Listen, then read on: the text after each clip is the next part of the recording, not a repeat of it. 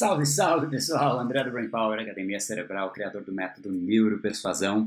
E esse é mais um dos capítulos aqui da série Neuropersuasão, mas um capítulo diferente. Um capítulo dedicado a gente analisar, estudar, desmistificar, desconstruir essa figura tão emblemática da nossa política, da política brasileira, chamada Luiz Inácio Lula da Silva. Será que você já se perguntou como é que ele construiu essa conexão assim forte com o público que o segue? Como é que ele se torna essa figura que cresce e inflama a sua audiência em discursos como este? Era eu, o subalterno, o país colonizado, que tinha que falar inglês e não Como ele faz isso? Será que você já se perguntou? Essa então não é uma análise específica do Lula, longe de ser uma homenagem ao Lula, assim como ontem não foi uma homenagem ao Bolsonaro, longe disso. O objetivo aqui é a gente efetivamente desconstruir, do ponto de vista da persuasão, o que efetivamente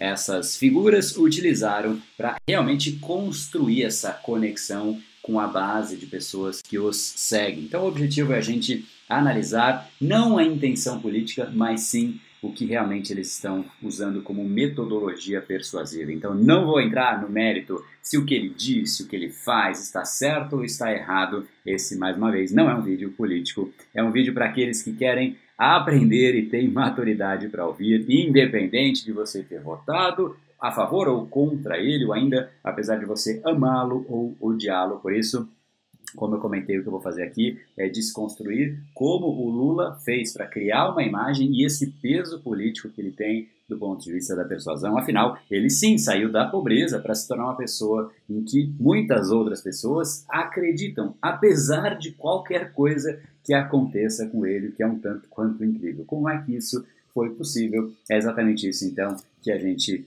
falará, e mais uma vez, diferente do que eu fiz com candidatos e políticos americanos, Aqui no Brasil é um pouco mais difícil porque não há um, um, discurso né, linear que contenha toda a história que eles efetivamente contam. Então, realmente é mais uma vez uma trabalheira aí juntar tudo isso para trazer aqui para vocês. Então, se você gosta desse assunto, agora é a hora de você sentar o dedo aqui no like, na curtida e se inscrever aqui no canal para também não perder os próximos capítulos que a gente for fazer a respeito disso. E você aprender mais a respeito da neuropersuasão. Essas análises são dos vídeos mais vistos aqui do canal, por isso eu realmente vou deixar abaixo também, caso você queira ver a análise do Trump, né, Donald Trump, presidente americano, e Bolsonaro, o que de fato eles fizeram para conseguir criar essa conexão, essa base que realmente permitiu com que eles fossem eleitos, assim como o caso do Lula, e a gente especificamente vai usar essa época que ele conseguiu criar a imagem dele para ser eleito. Então, sim, retornaremos um pouquinho no tempo para entender a construção do personagem Lula. Então, hoje o tema é o discurso do Lula. Peço para você, comente aqui abaixo o que, que, você acha que efetivamente fez o Lula, conseguiu né, criar essa grande maior parte é, de, de, dos seus seguidores, né, inclusive a maior parte dos brasileiros lá em 2003, quando ele efetivamente foi eleito. Então, realmente queria saber a sua opinião do que fez o Lula surgir, o que fez o personagem dele crescer, o que construiu a imagem dele. Estou muito mais preocupado com a construção do que com a desconstrução. Afinal, nós também podemos querer construir a nossa imagem, nossa imagem, nossa empresa, nossa marca. Realmente é, é o nosso papel entender como a gente pode nos conectar do ponto de vista pessoal, profissional, com outras pessoas, ser mais carismático, né? E essas pessoas efetivamente conseguiram fazer isso, até porque só como ponto importante de abertura e até para deixar essa reflexão na sua mente conforme a gente for evoluindo, todo sucesso, ele efetivamente ele é sustentado por uma história muito bem contada, que é o que eu quero desconstruir com você. Mas a boa notícia aí também é que nesses últimos 10 anos a gente aprendeu muito sobre como realmente como se constrói essa história, como é que quais são os elementos que fazem parte das histórias que funcionam mais até do que todos os outros anos anteriores. Tem um estudo que eu já comentei, mas acho importante dizer também, de Princeton University, uma universidade americana extremamente reconhecida, e é um estudo que mostra que quando a sua mensagem conecta com a pessoa que você está ali se comunicando, as mesmas regiões do cérebro de ambas as pessoas são ativadas. Ou seja, isso é o que é chamado de neurocoupling, né? neuroativação, como se fosse uma conexão neural. Vocês estão ali literalmente é, conectados pelo cérebro através de palavras da sua comunicação, vocês estão em sintonia. Né? Então, realmente, há poder em articular as suas ideias de uma forma é, persuasiva, influente, concisa, ordenada, para você aumentar o seu impacto dos seus negócios, da sua marca, enfim, qualquer área na sua vida, inclusive para ser eleito presidente. Então, para absolutamente tudo isso, a gente realmente sabe que a persuasão funciona. Os grandes sucessos comerciais de Hollywood seguem uma fórmula. 90% da receita musical vem de 10% das músicas, como eu já comentei, uma estatística que veio de um livro chamado The Song Machine, muito interessante. O grande ponto é, existe uma fórmula que funciona, realmente, e as pessoas que efetivamente se tornaram grandes líderes, que mobilizam massas de pessoas, também adotam uma fórmula então, estou dizendo isso mais uma vez, porque se você quiser assistir aos outros vídeos dessa série, você vai começar a perceber que existem muitos elementos em comum.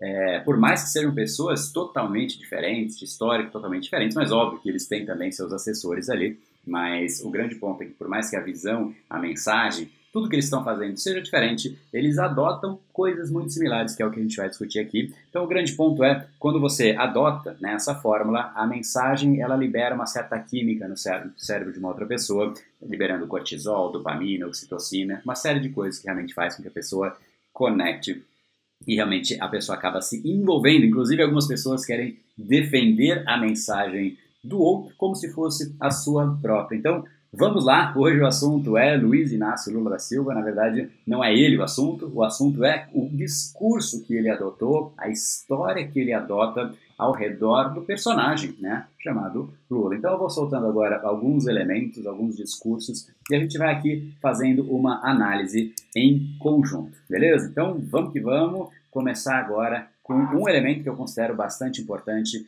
porque é, antes de entrar em como ele construiu é importante mostrar como ele não permite que seja destruída. Ele é muito bom em contornar situações adversas. Vamos ver um exemplo prático disso. Corporativo, de crédito, o seu gabinete teve um crescimento exponencial. O senhor abre o sigilo, o senhor permite que a imprensa possa a réplica do candidato gastos Lula. do cartão de crédito. Oh, não seja leviano. Não seja leviano. Eu vou dizer, não seja leviano. Não seja leviano.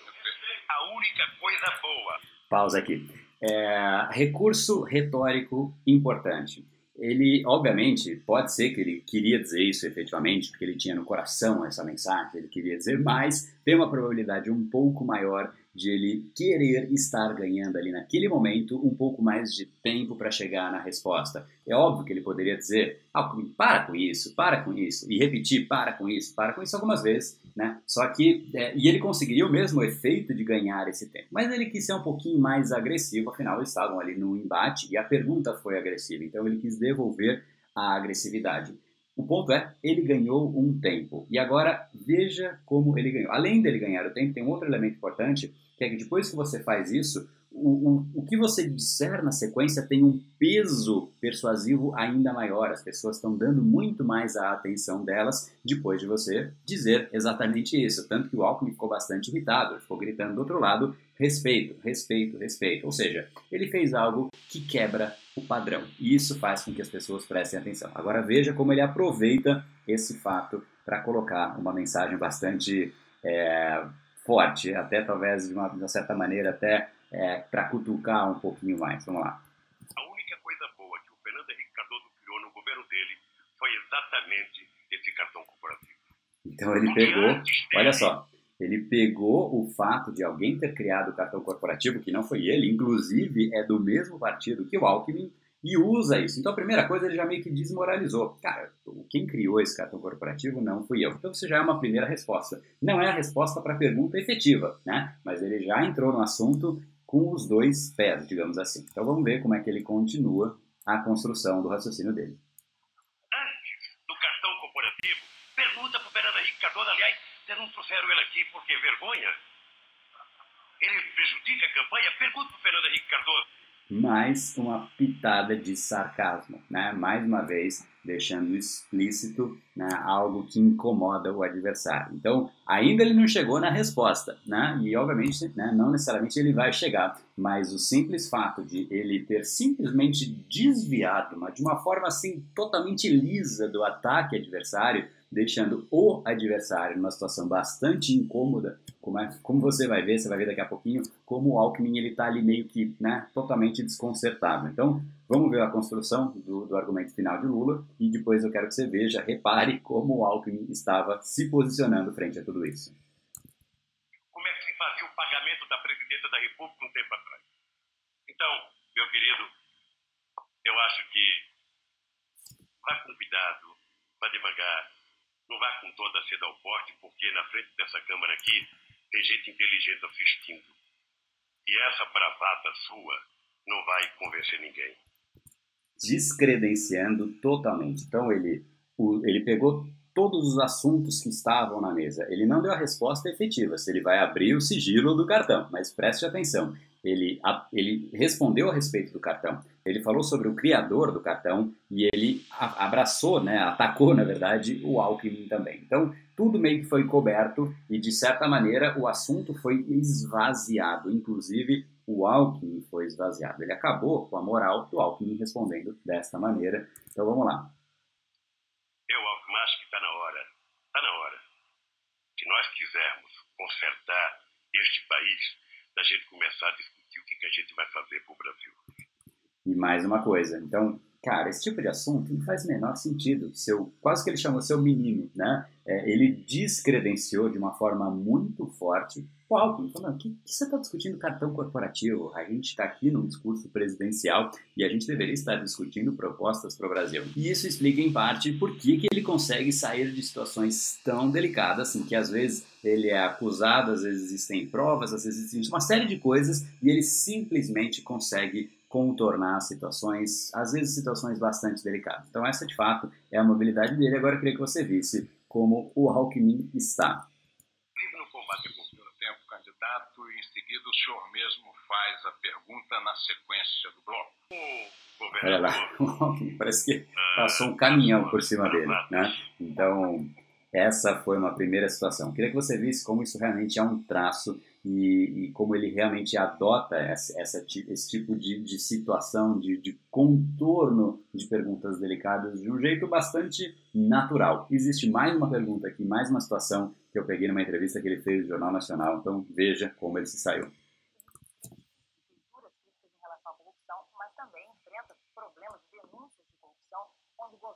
Por que o PT não conseguiu se livrar desse mal que é a corrupção? Boa noite. Deixa eu te dar os parabéns pela grande representação que você fez da mulher brasileira no Copa do Mundo. Muito obrigada. Até então, embora só coisa de homem.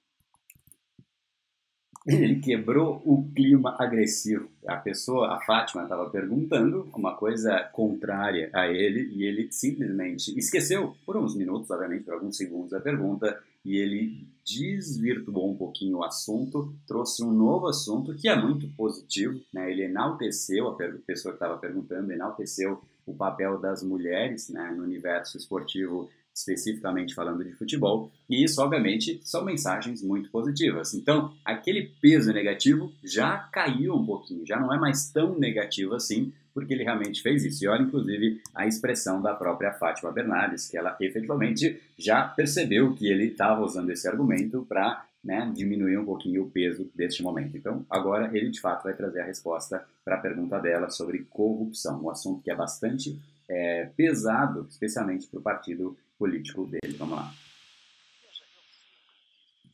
Sempre precisaria ganhar as eleições, ele ser vidraça também. Porque nós fomos estilingue durante muito tempo. E é importante que a gente passe pela experiência de ser acusado. Porque qual é a vantagem do PT? E qual é a diferença? É que nós apuramos.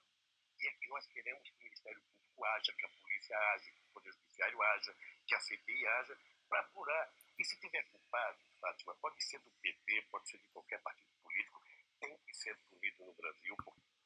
Aqui, ele, o que ele fez, basicamente, ele não respondeu especificamente a respeito do partido dele e ele disse que só existem essas acusações porque agora o partido político dele está em evidência e isso faz com que ele seja vidraça, ou seja, é só uma acusação que existe pelo fato único e simples dele estar na vidraça. Dele estar em evidência. Quando ele não estava em evidência, ninguém falava nada. Agora que ele subiu, ah, agora as pessoas começam a acusar disso, acusar daquilo, acusar daquele outro. Então, é só por isso que existe a acusação, dona Fátima. E além disso, o grande ponto, a grande diferença do PT versus outros partidos é que o PT incentiva é, a, a, que sejam investigados e que tudo mais, enfim. E aí todos os argumentos que ele trouxe. Mas o grande ponto é ele, de certa maneira, justificou a existência de todos esses ataques pelo puro e simples fato de o PT estar na evidência, o que acaba sendo positivo, ou seja, não é negativo o PT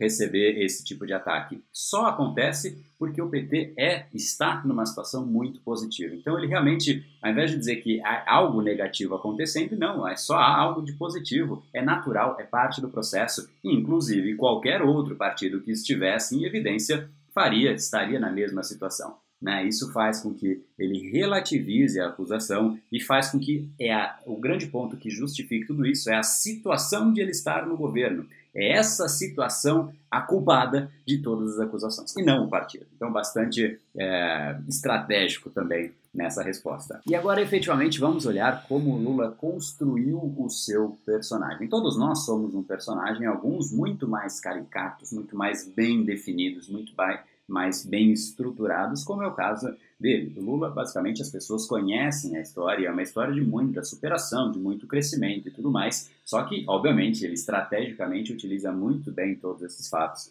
para construir e para comunicar tudo isso. É na comunicação que surge o personagem. Quantas pessoas não tiveram histórias parecidas e simplesmente a gente não conhece? Né? Histórias de superação, mas o fato de existir uma comunicação incisiva e estratégica sobre este fato, aí sim que surge um personagem. Então vamos lá entender um pouquinho mais como se construiu tudo isso. O Lula, que saiu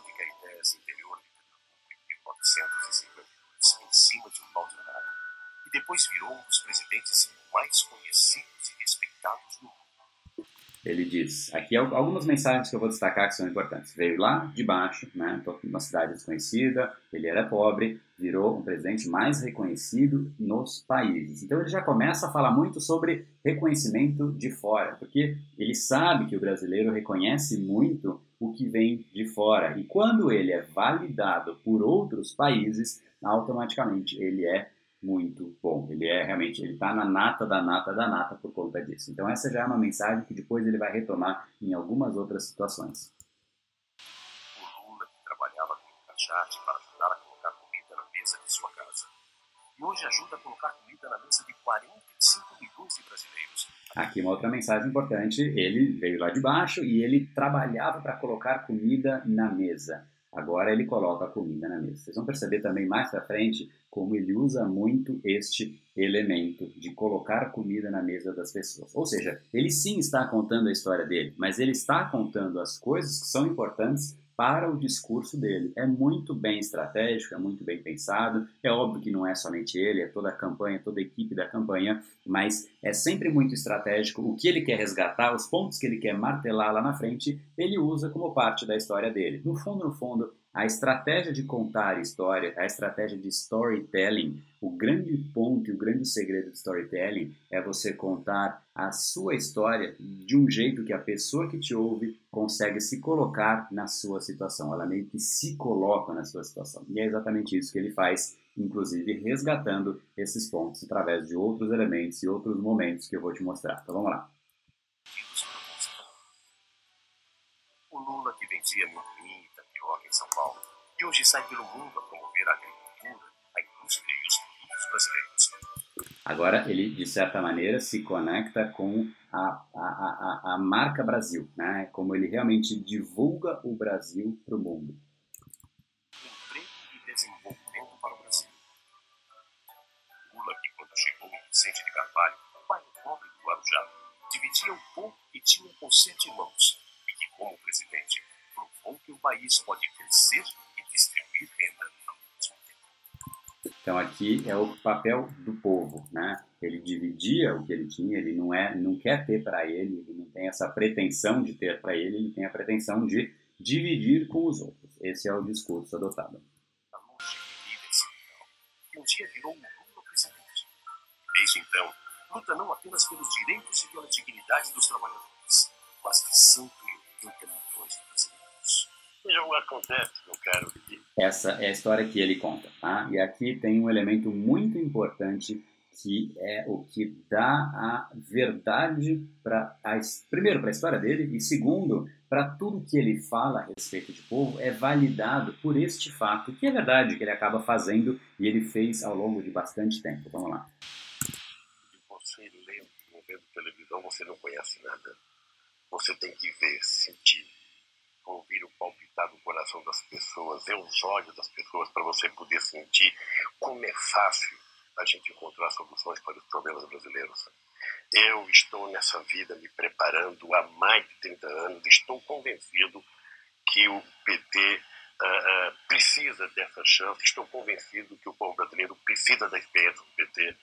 Aqui o grande ponto que ele menciona é ele realmente bate perna, ou seja, ele roda o Brasil, ele está junto ao povo. Né? É aí que vem a autoridade dele. A autoridade vem do fato de ele efetivamente estar perto em uma série de comícios. Parece que é, não posso dizer se é ou não é, mas me parece que é o que ele mais gosta de fazer, né? Fazer esses comícios, estar presente no povo, e isso é o que realmente construiu a autoridade que ele tem, né? Ninguém pode dizer que ele não está junto do povo, porque ele está o tempo inteiro, ele roda e faz os discursos e tudo mais. Isso faz com que ele ganhe essa autoridade para falar a respeito do povo. Né? Aí você tem que sentir o palpitar e tudo mais. Então, obviamente, ele também não vai deixar de usar esse argumento a favor dele. Então, primeiro, ele passou, vamos só retomar aqui, meio que amarrando um pouquinho, né? Ele passou por muitas dificuldades e dificuldades a gente se conecta de certa maneira, porque a gente vê, poxa, o cara tinha essa dificuldade, ele superou. Isso é inspirador, né? especialmente para quem está na situação que ele estava antes, porque aí as pessoas enxergam isso como uma nova possibilidade.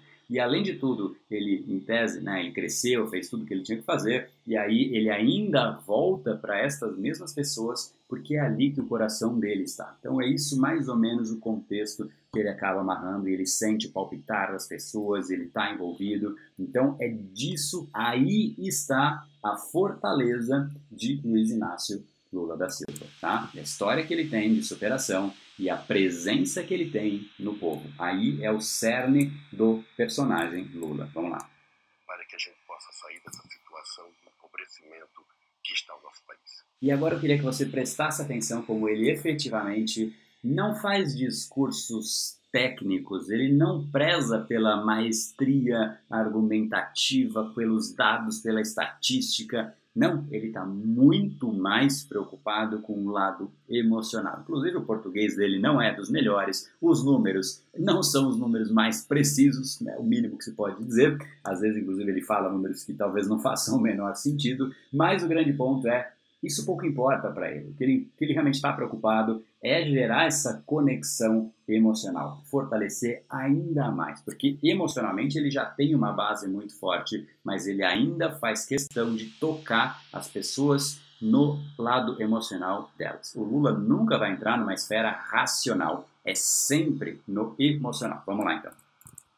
Nem que eu viva 100 anos, vou conseguir me esquecer do que. A necessidade aqui é a fome que é demais. Porque eu mesmo não tenho vergonha de falar, não. Eu lá em casa eu passo muita necessidade com meus filhos.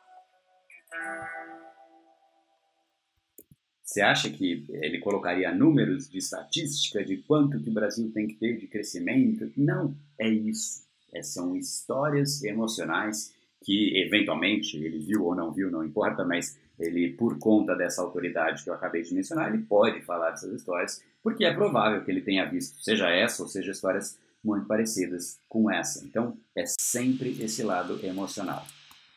As crianças pedem o que come e não tem o que dá. Mensagem central de Lula: comer. Eu quero que as pessoas tenham a chance de comer. As crianças pedem e não têm o que dar. Imagina a dor que não dá de uma pessoa fazer isso e quem assiste se incomoda com esse fato, porque é uma realidade, infelizmente é uma realidade no nosso país. Então a gente acaba sim se conectando. A criança chora e a gente chora também, porque tem hora que a gente chora, porque as crianças não sabem nada, quer é comer. Então tem hora que não tem, o que a gente vai fazer? É assim. As coisas que é não é mole não, viu? Não é mole não. Deixa o peso emocional. Então ele realmente faz as pessoas sentirem como é a realidade. É isso que ele quer ajudar, é isso que ele conecta, são com essas pessoas que ele realmente construiu a base que ele tem, né? a base política, a base social que ele tem, é exatamente por conta deste tipo de situação que ele se propõe a ajudar, ou se propunha no momento em que eu estou pegando os momentos, as falas e os discursos e tudo mais para entender como ele foi levado à presidência. Então, é, ter acesso à comida era o que ele prometia neste momento. E a sua esperança cada vez menor de que, passada a eleição, alguém um dia se lembre que eles existem. Pesado pra caramba, né? Mas o fato é, essas pessoas sim estão na democracia há algum tempo, já votaram presidente 1, 2, e aí? E nada muda. Então, elas esperam as eleições, esperando que algum presidente lembre que elas existem, né? Isso acaba não acontecendo. Então, mais uma vez aí pegando o lado emocional, puramente emocional, né? Mais uma vez, não canso de dizer, Lula é puramente emocional nos seus discursos, nas suas mensagens, nas suas campanhas e no seu posicionamento.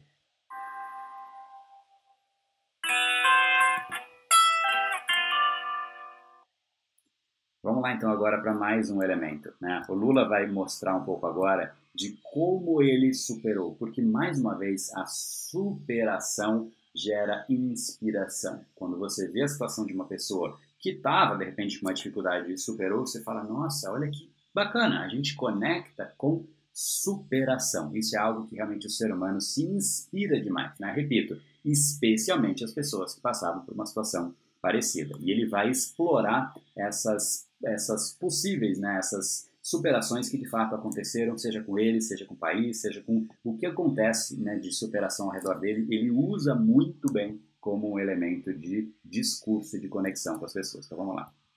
Cada coisa que nós conquistamos nesse país foi a custa de muito trabalho. A doença pior que existe na humanidade é o preconceito. E eu sei quanto preconceito eu fui vítima nesse país.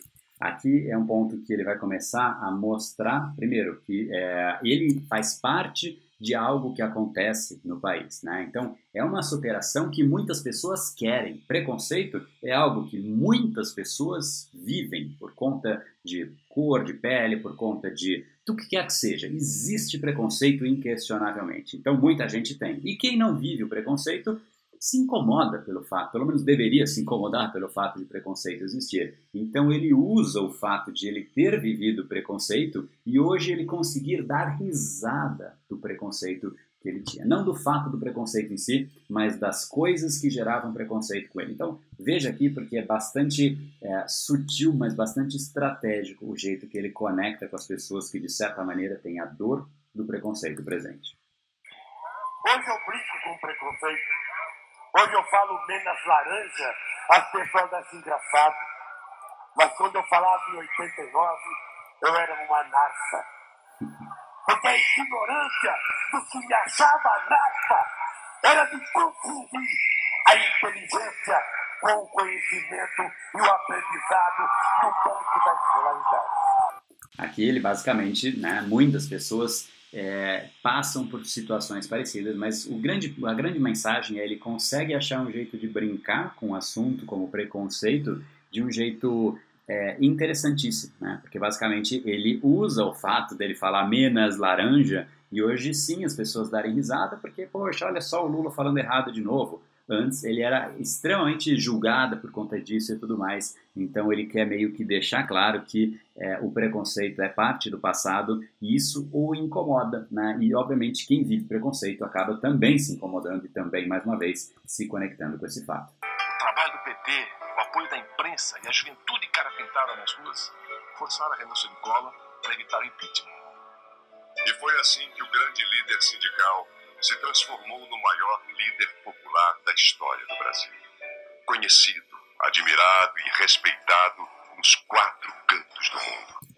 Mais uma vez, conhecido, respeitado e admirado nos quatro cantos do mundo. Ele usa o fato de o brasileiro, de certa maneira, é, admirar né, outros países a favor dele. Então, vamos ver que depois ele vai ser um pouco contraditório nesse ponto em específico mas é um assunto que sempre está presente ali na conversa do Lula, ou pelo menos estava mais presente né, nesse momento de eleição. E, inclusive, por conta disso, ele usa muito bem para gerar uma certa conexão, uma, um mexer com o brilho das pessoas. Né? De certa maneira, é mais forte do que só mexer emocionalmente com as pessoas, é mexer com orgulho, mexer com o brilho das pessoas, e é isso que ele vai fazer exatamente com esse assunto de é, admiração exterior e o brilho que as pessoas têm pelo Brasil. Vamos ver agora como é que ele faz isso.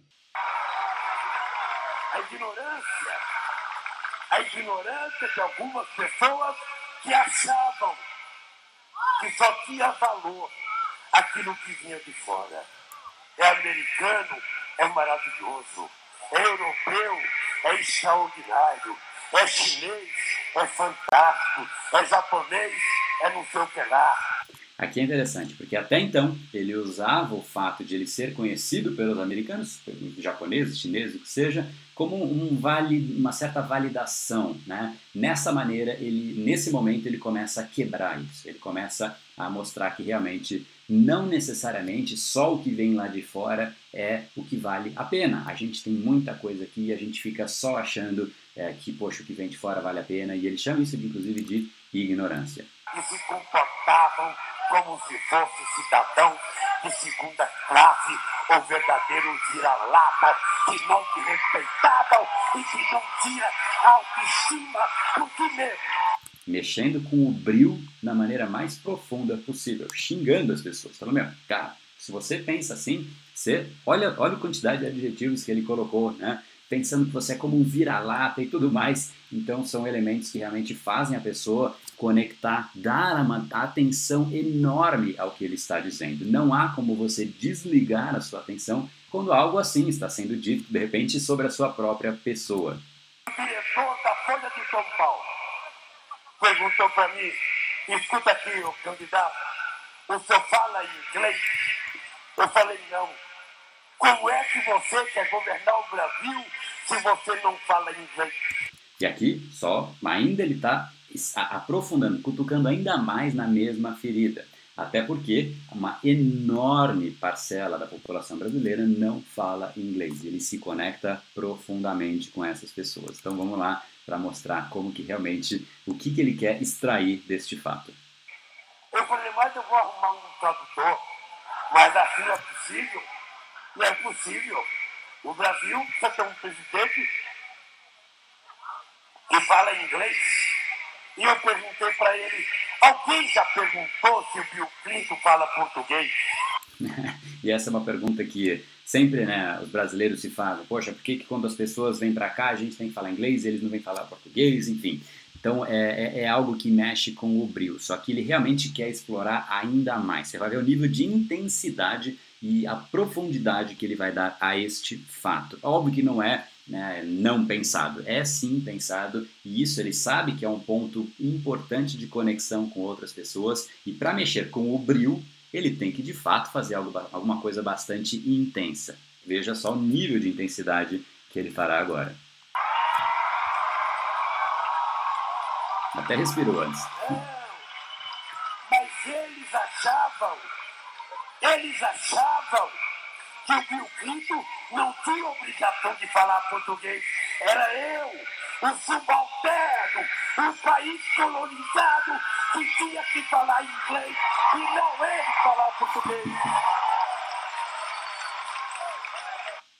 mais uma vez mexendo com o brilho das pessoas, fazendo com que realmente a gente se conecte com o que ele está falando, 100% emocional. Então ele, você vê como o personagem, ele é realmente meio amarrado é uma pessoa que veio de baixo, é uma pessoa que se superou e é uma pessoa que qualquer argumento que ela tem, ela conecta com a história dela, a história de ter vindo de baixo, a história de ter passado por preconceito, a história de não saber falar inglês, a história disso, a história daquilo. E mais uma vez, a beleza do storytelling, que é a arte de contar história, não é você contar a sua história pura e simplesmente, é você saber contar a sua história de modo que a outra pessoa que está te ouvindo consiga se colocar na sua situação e se sinta bem por conta disso. No momento em que a pessoa fala, cara, putz, eu queria estar no lugar dele, porque eu realmente não falo inglês, eu queria poder dar esse tipo de resposta para a Folha de São Paulo, queria poder isso, queria poder aquilo. Então, neste momento, a conexão se faz muito forte, obviamente, com o público que lhe é cativo, não é com todas as pessoas, mas é com quem ele quer se conectar. Então, ele realmente faz isso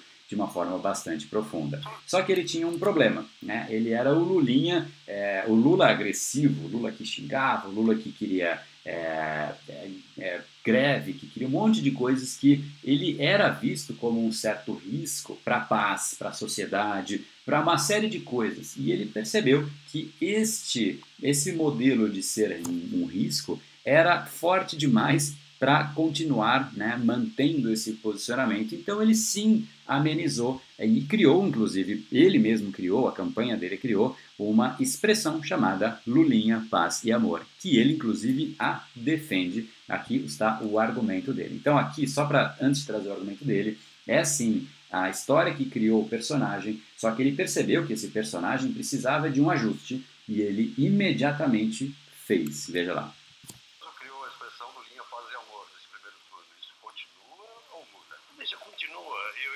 acho que uma campanha política a gente deve brigar pelo voto, mas a gente deve também respeitar quem está em casa assistindo a gente, deve respeitar os nossos adversários. Eu vou continuar com uma campanha no mais alto nível possível. Tenho conversado. Aqui então ele realmente mostrando que tudo isso é coisa do passado, ele está fazendo isso, ele criou uma justificativa. Quando você não tem justificativa, fica parecendo falso. Não, ele mudou porque ele está respeitando a pessoa que está assistindo o debate. Então, quando você quer fazer alguma coisa, tenha clareza do motivo. Às vezes as pessoas falam, não, não, eu mudei e acabou, e muda. As pessoas acham esquisito quando você muda e não tem um motivo. Aí, não só ele mudou, como ele assumiu a mudança e ele tinha clareza do porquê isso estava acontecendo, tá? Então isso é uma mensagem interessante que sim, a sua marca pode precisar de ajustes, a sua empresa pode precisar de ajustes, o seu discurso pode precisar de ajustes. Então adapte, né? adapte e justifique os motivos desta mudança ter acontecido. E sim, foi fundamental isso para ele ser uma pessoa, para ter sido eleito, porque obviamente ele não precisa, ele não pode ser eleito somente com uma parcela da população né? Ele precisou de votos de mais parcelas e de um, de um eleitorado que não era o eleitorado dele. Na verdade, tinha muito medo que eram os empresários. E agora ele começa a fazer mais um ajuste no personagem, que é exatamente para, de certa maneira, conectar um pouco mais com o empresariado. Então vamos lá ver como que ele fez isso para eliminar essa percepção de que ele é um risco para o empresariado. Muitos empresários com os sindicatos de trabalhadores. E todos estão convencidos que a única solução é o Brasil voltar a crescer. Foi quando, em novembro do ano passado. Aqui, só um parênteses rapidinho, ele mostrou que existe um interesse comum de empresários, de todos os tipos, da, na, todas as camadas da sociedade, tem um interesse comum, que é o Brasil voltar a crescer. É um tanto quanto óbvio, né? Mas ele uniu, através de um interesse, todas as camadas e tudo que ele precisava, inclusive os sindicatos. Então, sindicatos e empresários têm o mesmo interesse, no fundo, né? Esse sim é um papel de um negociador, né? O negociador busca interesses comuns. Então, é isso que ele começou, né? Essa conexão aí com os empresários. Então, sim, eu, é, os sindicatos e todo mundo queremos, assim como você, fazer o Brasil voltar a crescer. As quedas nas vendas obrigaram a Volkswagen a demitir 3 mil funcionários e o líder sindical Luiz Marinho foi à Alemanha conversar com a direção mundial da empresa. Numa reunião histórica, foi feito um acordo e das 3 mil demissões, 2.400 não precisaram acontecer. É cada vez mais aceita, cada vez mais compreendida por todos. É assim que pretendo governar o Brasil. Temos que encontrar novas soluções para os nossos velhos problemas. E aqui ele encerra essa, esse ajuste no personagem Lulinha, Paz e Amor, mostrando que sim, há interesses em comum entre é, os empresários e os sindicatos, o que todo mundo quer o Brasil voltar a crescer. Inclusive, ele contou aí uma história de alguém que foi lá na Alemanha para negociar e achar esse interesse em comum e mostrando que o final foi feliz. Ou seja, é sim um interesse comum e a gente pode fazer isso e assim como aconteceu. Aqui ele traz um exemplo. Então você percebe uma diferença de maneira de abordar o assunto? Quando é para falar com as pessoas de baixa renda, é 100% emocional. Quando é para falar com o empresário, ele traz um exemplo concreto com jornal mostrando números e tudo mais. Parece que não é a mesma pessoa, mas obviamente é uma parte mais estratégica de você realmente falar com um, um, público diferente. O empresário precisa ver fatos, precisa ver que isso é real, precisa acreditar, precisa ver números, né? Então ele trouxe a história que ele achou que seria a melhor para contar para esse público. Então, duas maneiras diferentes de se posicionar e verbalizar e fazer a sua comunicação, sempre adequando a sua comunicação a quem vai ouvir. Então, foi uma estratégia um pouco diferente que quando eu vi eu achei diferente versus o que era o habitual do Lula, mas sim, esse é claramente o motivo. E saindo agora do ajuste do personagem Lula Paz e Amor, eu quero mostrar como ele efetivamente consegue dar clareza de quais são os seus inimigos. É aquele grupo versus o nosso grupo. Ele sempre deixa muito claro o nós versus eles. Seja quem for o, o eles, porque o nós é sempre o PT, o grupo dele, as pessoas que realmente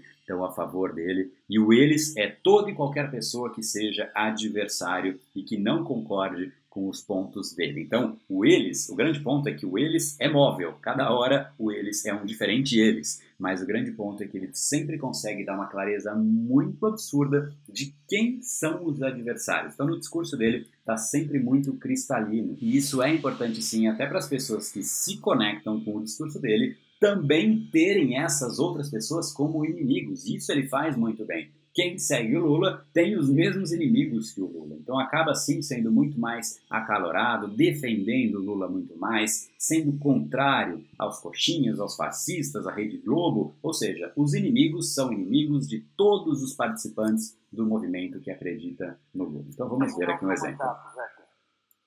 Sem precisar ter almoçado em nenhum jornal nenhuma televisão. Aqui ele vai começar a mostrar que um inimigo é a mídia. A mídia é um grande inimigo. Então ele vai contextualizar um pouquinho mais. Vou terminar o meu mandato. Também nunca faltei com respeito com nenhum deles. Já faltaram com respeito comigo. E vocês sabem o que já fizeram comigo. Se dependesse de determinados meios de comunicação, eu teria zero na pesquisa e não 80% de boicote. Aqui claramente ele descredenciando os meios de comunicação, ou seja, os meios de comunicação estão tentando fazer algo com ele que não está dando certo, porque ele tem os 80% de bom e ótimo. Então o que ele está dizendo basicamente é que tão, nesse momento estão tentando desconstruir a história do Lula, desconstruir o Lula, e ele não precisa disso, ele não quer, ele, inclusive ele falou que terminou o mandato dele sem nunca ter almoçado ou jantado com essas pessoas, ele não quer se meter com o pessoal da mídia, porque esse pessoal está querendo destruir a sua, minha reputação como Lula. Então, o que ele está deixando claro aqui é: estão tentando fazer alguma coisa, mas não vai dar certo porque eu tenho os meus 80% de bom e ótimo. Não adianta, vocês podem falar o que vocês quiserem. Basicamente é isso. Ele está sim colocando é, a história dele num patamar acima do que a dos adversários e sim colocando como um claríssimo inimigo a mídia, fazendo com que quem o segue perceba que a mídia, perceba não, pelo menos acredite, né, que a mídia está fazendo exatamente essa mesma contextualização. Então, quem segue o Lula deixa de acreditar na mídia porque a mídia está fazendo exatamente isso, tentando desconstruir o Lula e não está dando certo. Então, como você vê uma pessoa tentando fazer uma coisa e não dá certo, você já começa a tirar um pouco da moral da pessoa, especialmente quando o líder que faz tudo isso com você, fala todo o seu lado emocional, conta a sua história, se conecta, mexe com o seu brilho e tudo mais, diz que é isso que eles estão fazendo. Né? Então, efetivamente, as pessoas que seguem o Lula têm uma propensão muito maior de não acreditar na mídia. Tudo bem que a mídia também tem uma, um lado aí que é, ajuda né, a não acreditar, porque cada hora que a gente abre o jornal tem alguma coisa estranha, enfim, você percebe claramente que existe um ponto de vista político muito forte, mas ele explora isso de uma forma bastante estratégica e inteligente. Se a escolher um candidato, eu terei imenso prazer ser candidato para derrotar o candidato dele. Olha só o que ele acabou de fazer com o povo, né? Ele, se eu, acho que deu para ouvir aí o que ele falou, né? Se a Globo tiver um candidato, eu vou ser o presidente, vou querer ser o candidato só para bater de frente com o candidato deles. Então, realmente, mais uma vez, sabendo mexer com o lado emocional, né? Quando é com o povo, é só emocional, é mexendo com o brilho, é discurso inflamado, é chacoalhando o braço, é gritando. Esse é de fato, né? essa é a natureza do Lula, né? Quando você vê uma adaptação mais de números, mais de capa de jornal, é, é, é obviamente para falar com um público diferente do dele. O que, que essa gente nos odeia? Não é por causa do vermelho, porque o sangue deles é vermelho. E a vergonha deles é vermelha também. Quando ele chega em casa depois das mentiras, eu quero saber como é que estão os coxinhas agora, depois do tempo governando esse país vou estar governando.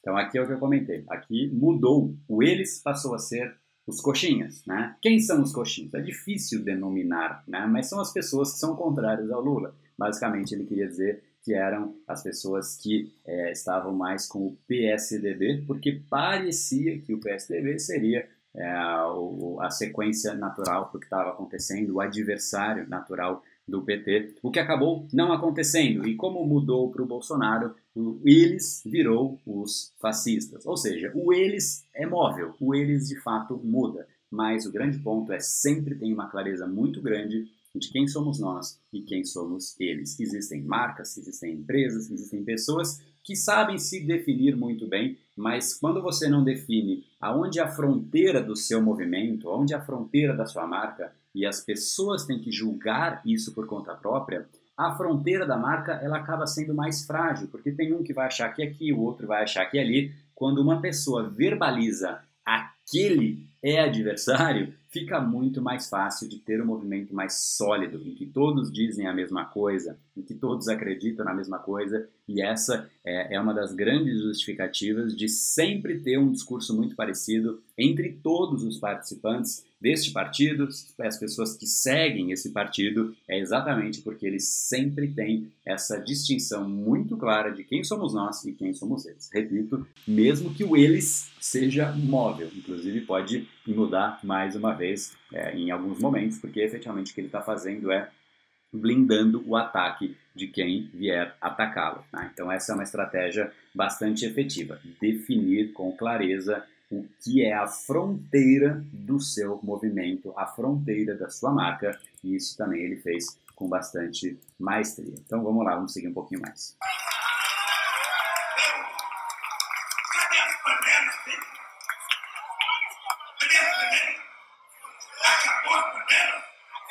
E agora a gente vai entrar numa parte que eu considero muito importante e todo político, todo movimento, todo movimento de massa que se preze tem algo maior, algo maior do que a pessoa que está verbalizando, tem uma causa por trás. Então vamos ver como o Lula defende essa causa, o que, que ele realmente defende, qual é essa causa que ele sustenta. Estamos começando hoje um novo capítulo da história do Brasil.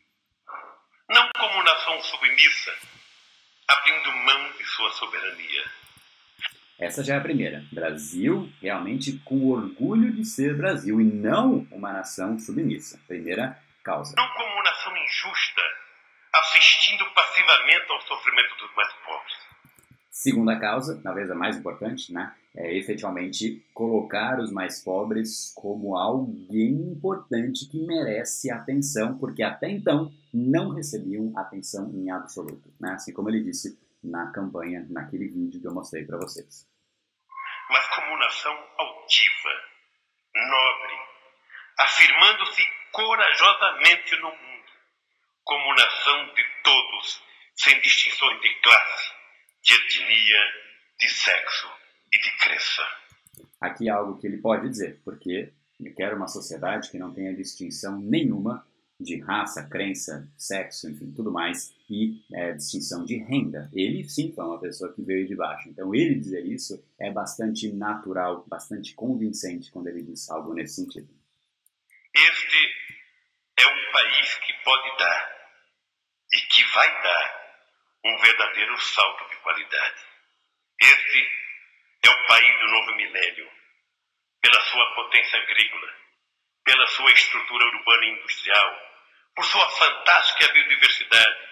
Aqui ele vai enaltecendo o brio dos brasileiros, tudo que nós temos no Brasil e que precisa e merece ser explorado.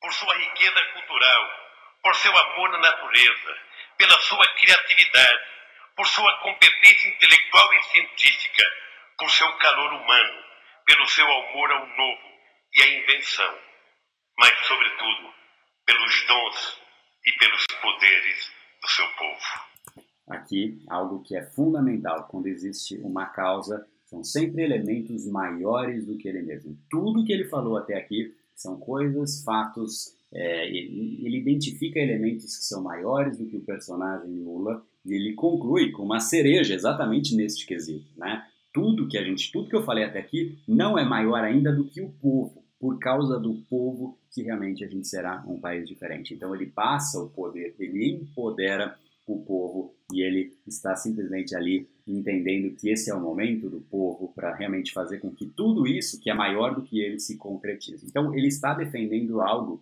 maior do que o personagem Luiz Inácio Lula da Silva e isso conecta efetivamente com as pessoas.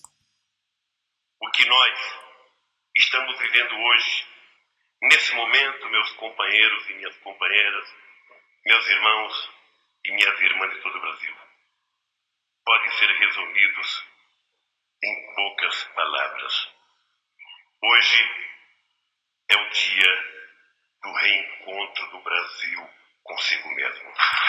Aí é o que eu sempre comento que é fundamental que se determine que é um momento importante. As pessoas gostam, elas se sentem bem de fazer parte de momentos históricos e ele efetivamente determina que o momento em que ele é eleito é o momento que o Brasil se reencontra com o Brasil. Né? Obviamente, é, deixando claro que o Brasil se reencontrar com o Brasil é tudo isso que ele falou, né? a parte do povo, é a beleza do, do, do, da natureza, é a parte científica, tudo isso que ele mencionou é o reencontro do Brasil. Então, ele, ele sim adjetivou isso, mas ele concluiu com um fechamento muito mais emotivo. Então, as pessoas gostam de fazer parte de momentos históricos e isso faz com que as pessoas prestem ainda mais atenção. Cara, se é um momento histórico, deixa eu ouvir o que ele está falando, né? Então, ele, através de um elemento de persuasão, ele ganha mais a atenção das pessoas que estão ouvindo.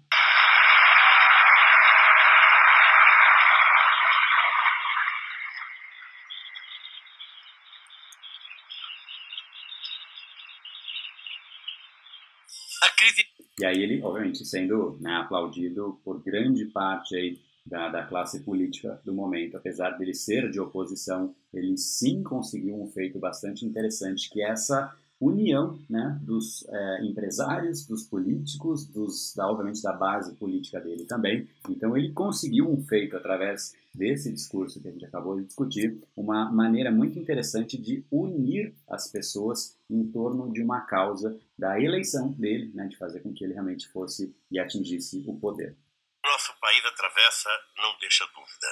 O atual modelo econômico está esgotado. Somos um país cada vez mais endividado e cada vez menos produtivo. Isso é o que ele quer defender, né? Ele fala menos disso do que geralmente é normal que um candidato fale, porque basicamente o povo talvez não saiba tanto assim. O povo estava sofrido e está ainda, de certa maneira, sofrido, talvez um pouco menos, mas o grande ponto é ele realmente pega o sentimento do povo e usa isso a favor dele. Agora, ele começa a trazer alguns elementos que realmente deixam um pouco mais claro para as outras pessoas que não fazem parte do povo, talvez a classe média, talvez de certa maneira alguns empresários também conectem com isso, mas ele começa a caracterizar um pouco mais o que está acontecendo, né? Então Lula aqui começa a falar um pouco mais a respeito de economia, exatamente para pegar uma nova faixa da população. Não adianta só ficar falando de fome, porque fome ele não vai pegar a pirâmide inteira do Brasil. Então ele começa aqui a falar de modelo econômico que está exaurido, falido e tudo mais. Ou seremos capazes de produzir mais, de fazer crescer a renda do povo, fortalecendo a nossa economia, ou continuaremos andando para trás. E por que isso acontece? Veja, se o povo não tem trabalho, Aqui, só, só para você prestar atenção, ele vai meio que explicar de uma forma didática tudo o que está acontecendo. Se o povo não tem trabalho, o que será que vai acontecer? É para entender que realmente existe um círculo vicioso acontecendo, que uma coisa prejudica a outra, que prejudica uma, que prejudica a outra, enfim, e a gente precisa quebrar isso, né? Então vamos lá, se o povo não tem trabalho... Sua renda cai e ele não compra. Se ele não compra, a loja não vende. Se a loja não vende, a indústria não produz. Se a indústria não produz, não emprega. E tudo isso paralisa a economia do país. Aqui o que ele fez então foi exatamente isso. Basicamente, todo mundo que ouve né, o que ele acabou de falar tem alguma maneira de estar impactado. Poxa, se ele é um lojista, não adianta, o lojista não vai ganhar dinheiro porque o povo está sem dinheiro. Aí, se, enfim, ele mostrou a cadeia econômica do Brasil praticamente inteira, mostrando que o problema de tudo que acontece no Brasil, tudo, tudo, é o povo estar é, sem dinheiro para comer. E aqui eu quero deixar uma coisa interessante que, mais uma vez, eu comentei em outros políticos também fizeram isso, de certa maneira estratégica, sutil. Eles se comparam a outras figuras muito respeitadas, muito conhecidas pelas outras pessoas. Então, é isso que ele faz no que você verá exatamente agora. E agradeço a vocês, porque um dia vocês tiveram a mesma consciência que a maioria negra da África do Sul teve ao eleger o negro, que representava 26 milhões de pessoas, que era dominado por 6 milhões de brancos. Vocês um dia tiveram a mesma consciência que os negros da África do Sul que elegeram Mandela para presidente da República daquele país depois de 27 anos de cadeia.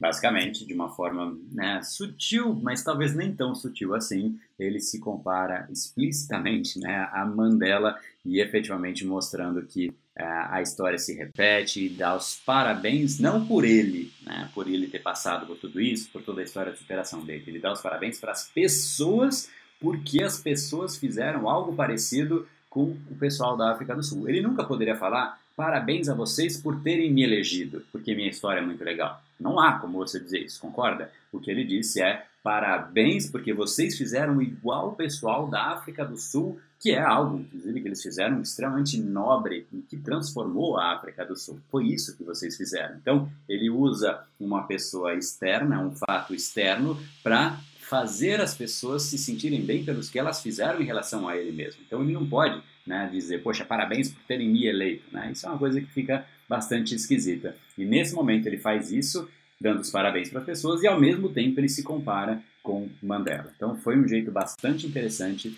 de elevar a sua percepção de nome, de marca, e realmente fazer com que ele seja visto como uma pessoa de bastante é, mérito por tudo que tem acontecido, mas transferindo esse mérito para as pessoas. Por isso que ele deu os parabéns para quem o elegeu de forma indireta. E aí a gente encerra o lado da causa e eu quero trazer uma coisa muito poderosa do Lula. Né? Ele efetivamente ele tem um lado muito intenso de fugir de flechadas, como eu mostrei no início do nosso bate-papo aqui, mas eu também quero mostrar como ele consegue simplificar mensagens complexas. Ele efetivamente consegue fazer o passar a mensagem dele de uma maneira extremamente simples. E é assim que tem que ser. Se não fosse assim, ele não conseguiria falar com a classe que ele de fato tem como público-alvo. Então ele realmente consegue fazer mensagens complexas serem passadas de uma maneira muito direta e muito simples. E isso é importante que você aprenda, porque quanto mais complexa for a sua mensagem, mais difícil é das pessoas lembrarem, conectarem com isso. Então preste atenção como é que ele faz. Consciência absoluta de que é preciso para que se faça uma de renda correta, para que possamos recuperar o poder aquisitivo que o salário mínimo tinha em 1959, e faço questão de reiterar que em 1959 o salário mínimo permitia-se comprar 94 quilos de carne e que hoje o salário mínimo permite-se comprar apenas 24 quilos de carne.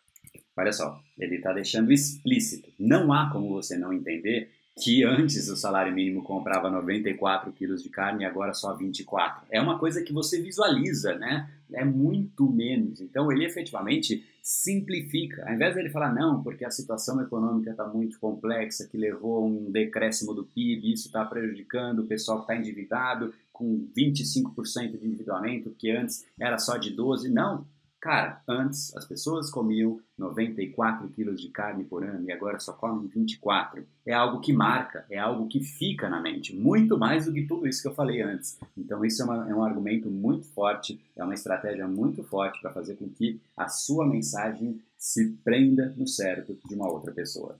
Que uma dona de casa que saía para uma feira ou para um supermercado com salário mínimo naquela época, ela trazia alimento para comer o mês inteiro e que hoje ela não traz para comer uma semana.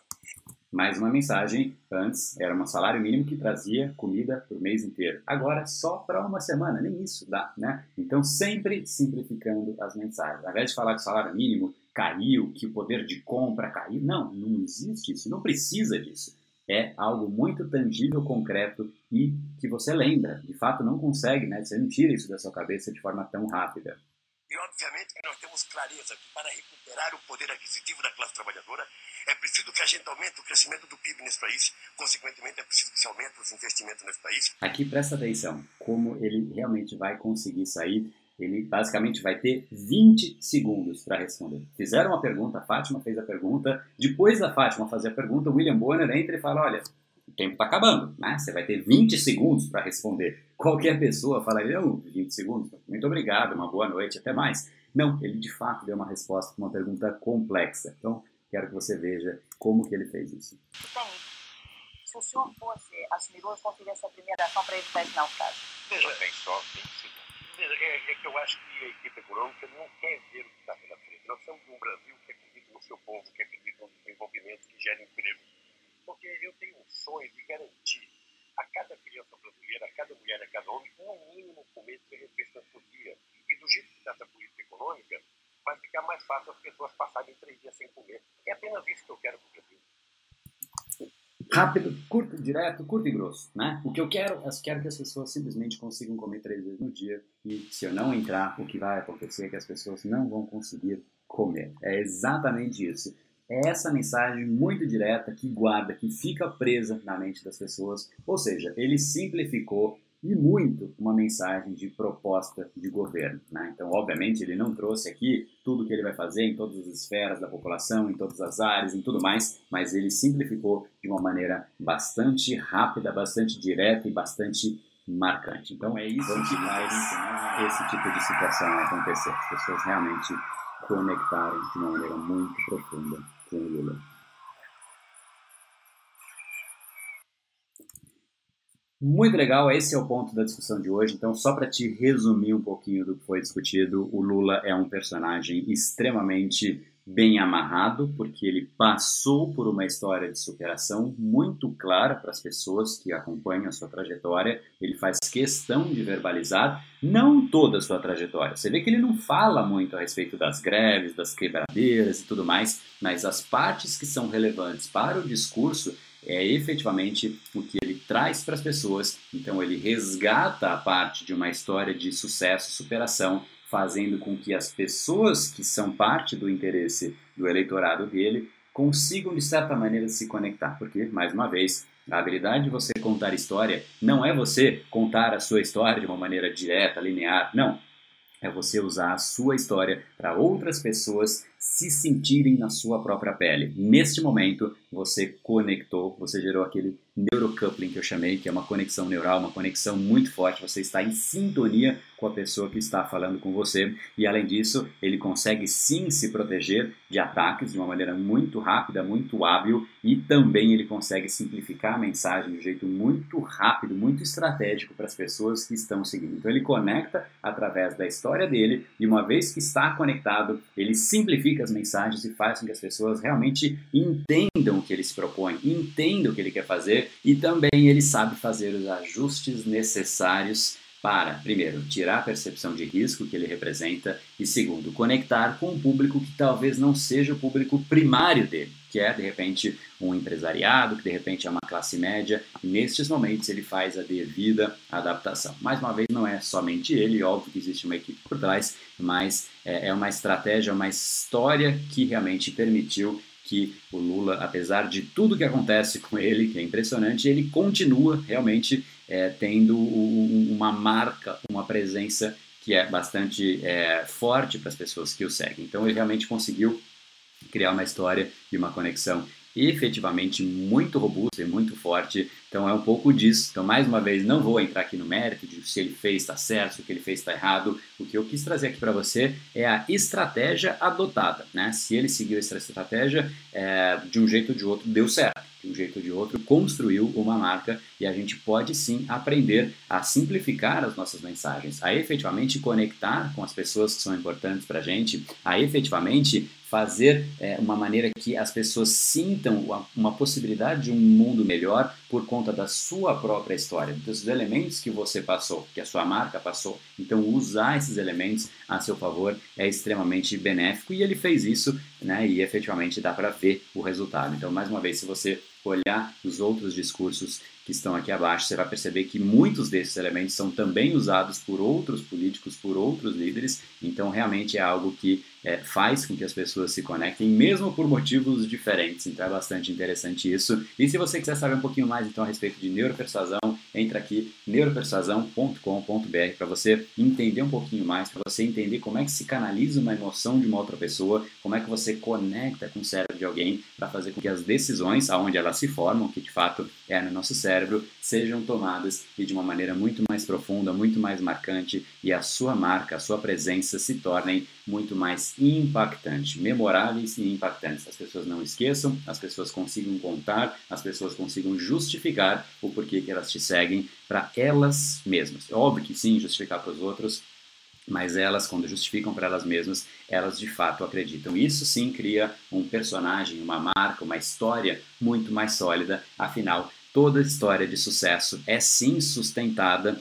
por uma história muito bem amarrada. Então, é isso que eu queria que você entendesse aqui entrando em neuropersuasão.com.br. Entra lá que você vai participar de um workshop que vai trazer exatamente isso através de uma série de aulas, PDFs e books para você entender efetivamente qual é a dinâmica da neuropersuasão e como é que você coloca isso a seu favor para aumentar o seu nível de impacto dos seus negócios, pessoalmente, profissionalmente, enfim. A persuasão potencializa a nossa existência, potencializa a nossa mensagem, potencializa a nossa comunicação. E esse foi o episódio de hoje. Como falamos no começo, a abundância está aí pelo mundo. Se não está em você como você gostaria, é porque falta o imã para atraí-la. Portanto, não perca mais tempo e venha conhecer a persuasão mais profunda de todas, a neuropersuasão. Conheça agora mais técnicas baixando seu e-book gratuito em neuropersuasão.com.br/podcast. E não perca a próxima semana da persuasão. Será uma semana de aulas cobrindo em profundidade o método neuropersuasão, que envolve neurociência, neuroeconomia neuroeconomia, programação neurolinguística, para você efetivamente ter todas as ferramentas e levar a sua influência e os seus resultados para um outro patamar. Se inscreva em neuropersuasão.com.br/semana. E para acompanhar toda a ação, não deixe de seguir o Brain Power nas outras redes sociais. Os links estão todos na descrição deste episódio. Nos encontramos novamente no próximo episódio e até lá, você já sabe, eu estou aguardando ansiosamente a sua opinião sobre este podcast nos comentários do iTunes. Até mais e lembre-se, tudo que você quer está do outro lado da persuasão. Um oferecimento de Brain Power, a sua academia cerebral. No brain, no gain.